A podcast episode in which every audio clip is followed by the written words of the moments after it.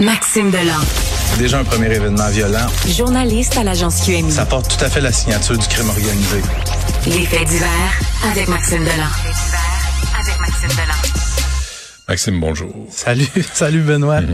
Euh, Il y a un jeune homme qui poursuit la police de Québec, euh, qui, a- qui poursuit, oui, arrêté avec une arme à feu chargée. Ouais, puis cette histoire-là a besoin d'une mise en contexte. Le nom de Pacific Nio Quizera va peut-être dire quelque chose aux gens qui nous écoutent. Excuse-moi, mais Tristan, peux-tu vérifier, j'avais envoyé ça, me semble, à Jean-François, j'ai oublié, le poème de Franz Benjamin à l'Assemblée nationale Ah, sur Pacifique. ah, ah. On va peut-être l'écouter d'ici la fin de ta chronique. Parfait. Pacifique, euh, pour euh, la mise en contexte, Pacifique, c'est un jeune homme noir de Québec qui avait défrayé les manchettes euh, à l'automne 2021, alors qu'il venait d'avoir 18 ans. Il y avait, je sais pas si tu te souviens, s'il y avait une vidéo qui existe de ça. Il avait été rudoyé à la sortie d'un bar. Il avait été plaqué au sol par les policiers. Il y avait des gens, des témoins qui avaient filmé la scène. Et là, on- le web s'était enflammé. La population était outrée de La ça. police de Québec, c'était une gang de racistes. Ouais. Ouais. Euh, à la suite de cette intervention policière-là, qui avait été filmée, diffusée largement sur les réseaux sociaux, qui avait suscité le tollé, à la suite de cette intervention-là, il y a un des meilleurs chums de Pacifique qui était sorti publiquement puis qui avait bon qui avait bâché sur la police de Québec en disant que justement c'était des racistes puis brutalité policière etc. Deux jours plus tard, ce gars-là qui sort dans les médias se fait arrêter pour un viol collectif sur deux adolescentes de 15 ans. De 15 ans. Ouais, en compagnie de complices qui, à l'époque, étaient mineurs, fait qu'on peut pas les identifier. L'année passée, Pacifique est arrêté à Québec pour non-respect de ses conditions dans un dossier qui remonte à l'époque où il était mineur. Quelques mois plus tard, Pacifique, lui, intente une poursuite de 180 000 dollars contre la police de Québec et la ville de Québec pour bon les blessures qu'il a subies, le stress engendré, tous les inconvénients reliés à son arrestation musclée.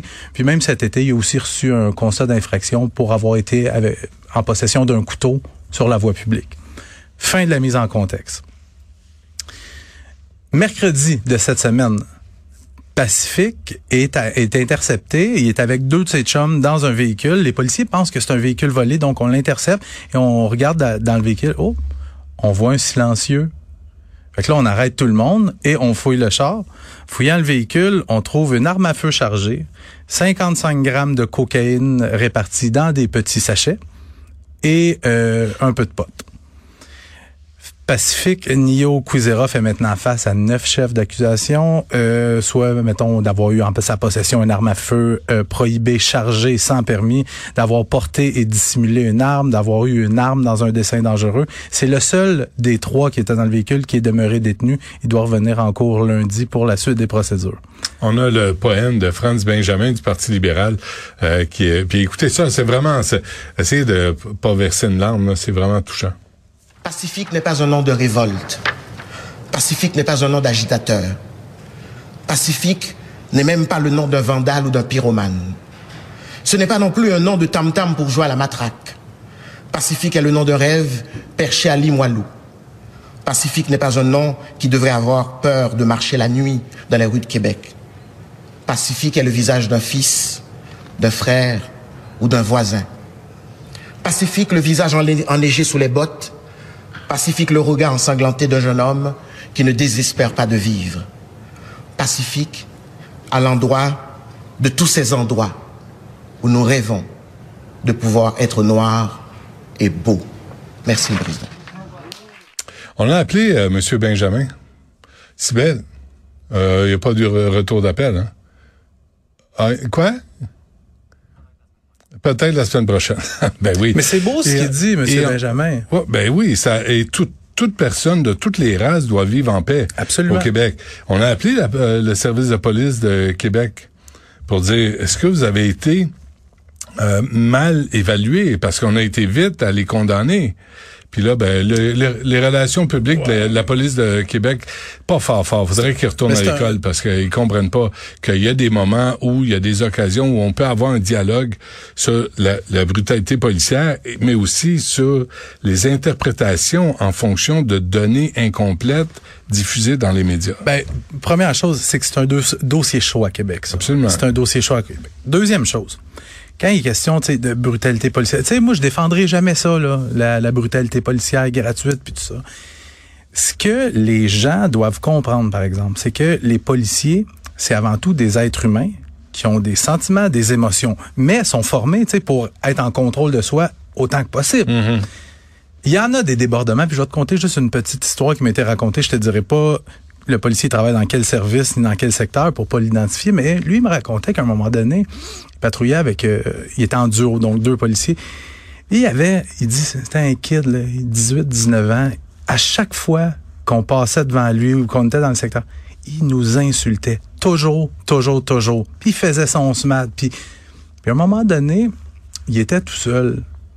Ils l'ont ramassé, puis sont allés faire un tour de char avec. Les fois d'après, ce gars-là les saluait. Bonjour, monsieur les agents. Bonjour, vous allez bien? Très respectueux. C'est la fin de l'anecdote, mais c'est juste pour expliquer. Tu sais, je cautionne pas ça. là. Je cautionne pas ça, sauf que des fois, tu sais, quand tu veux Ben, vivre la vie de petits bandits, de petits criminels, il faut que tu t'attendes à ce que les menottes soient peut-être un peu plus serrées quand tu te fais arrêter. Puis que le voyage en charge jusqu'au poste de police soit peut-être un peu moins agréable. Il faut que tu t'attendes à ça. Parce que, tu sais, Pacifique qui se fait arrêter avec un gun chargé, euh, un silencieux, qu'est-ce que tu t'en vas faire avec ça, Pacifique? C'est- tout ça se passe en pleine heure de pointe dans le quartier Limoilou. Le quartier Limoilou, qui est le quartier chaud ces temps-ci à Québec. Euh, qui a 75% des meurtres qui ont été commis dans le quartier Limoilou à Québec dans les derniers mois. Il y a eu, je pense, trois meurtres en dedans d'un mois. Qu'est-ce que tu fais avec un gun chargé, avec ton silence? Tu comprends tout ce que je veux dire? Fait que Bon, je pense que Franz Benjamin pourrait refaire un poème, mais j'aimerais ça. à quelqu'un qui le mérite là, tu sais, puis euh, oui, on veut la paix, puis ou- non, on veut pas de racisme, puis on veut pas de profilage racial. Mais on veut pas non plus des gars qui se promènent avec des guns chargés, avec des silencieux dans le char. Exactement. La, la cocaïne qui a été trouvée dans ce véhicule-là, répartie en petits sachets, prête à être vendue, à qui est-ce qu'on s'en allait vendre ça? Tu- Ouais. Tu sais, Ouais, ouais. Ça serait le fun d'entendre M. Benjamin là-dessus. Ouais, on le souhaite. Euh, L'invitation est lancée. en tout cas. OK. Euh, toujours pas d'arrestation à propos du meurtre euh, au centre-ville? Non, toujours pas d'arrestation, toujours pas de mobile non plus dans le dossier du meurtre d'Arthur Kitikian, assassiné hier matin dans un logement situé dans un quartier cossu à deux pas du musée des Beaux-Arts Montréal. Oui. La victime de 55 ans qui a été poignardée à mort. Arthur Kitikian, qui était pas particulièrement connu des policiers. Moi, ce qu'on me dit, c'est qu'il y avait eu des petits trucs de vol à l'étalage, de harcèlement, euh, harcèlement criminel. Qu'est-ce qui s'est passé? Qui pouvait lui en vouloir au point de, de, de vouloir le tuer de façon aussi violente et brutale? La question demeure entière au lendemain du crime.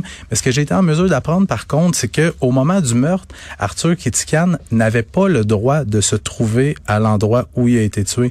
Ce qu'on me dit, c'est qu'il y a quelqu'un ben, en fait, il n'avait pas le droit de se trouver là en raison de conflits avec des voisins. Et et il y aurait probablement un de ces voisins-là qui l'a vu ce matin-là, qui a communiqué avec la femme de Monsieur Kétikan, qui a dit, écoute, ton mari est ici, il n'y a pas d'affaire ici.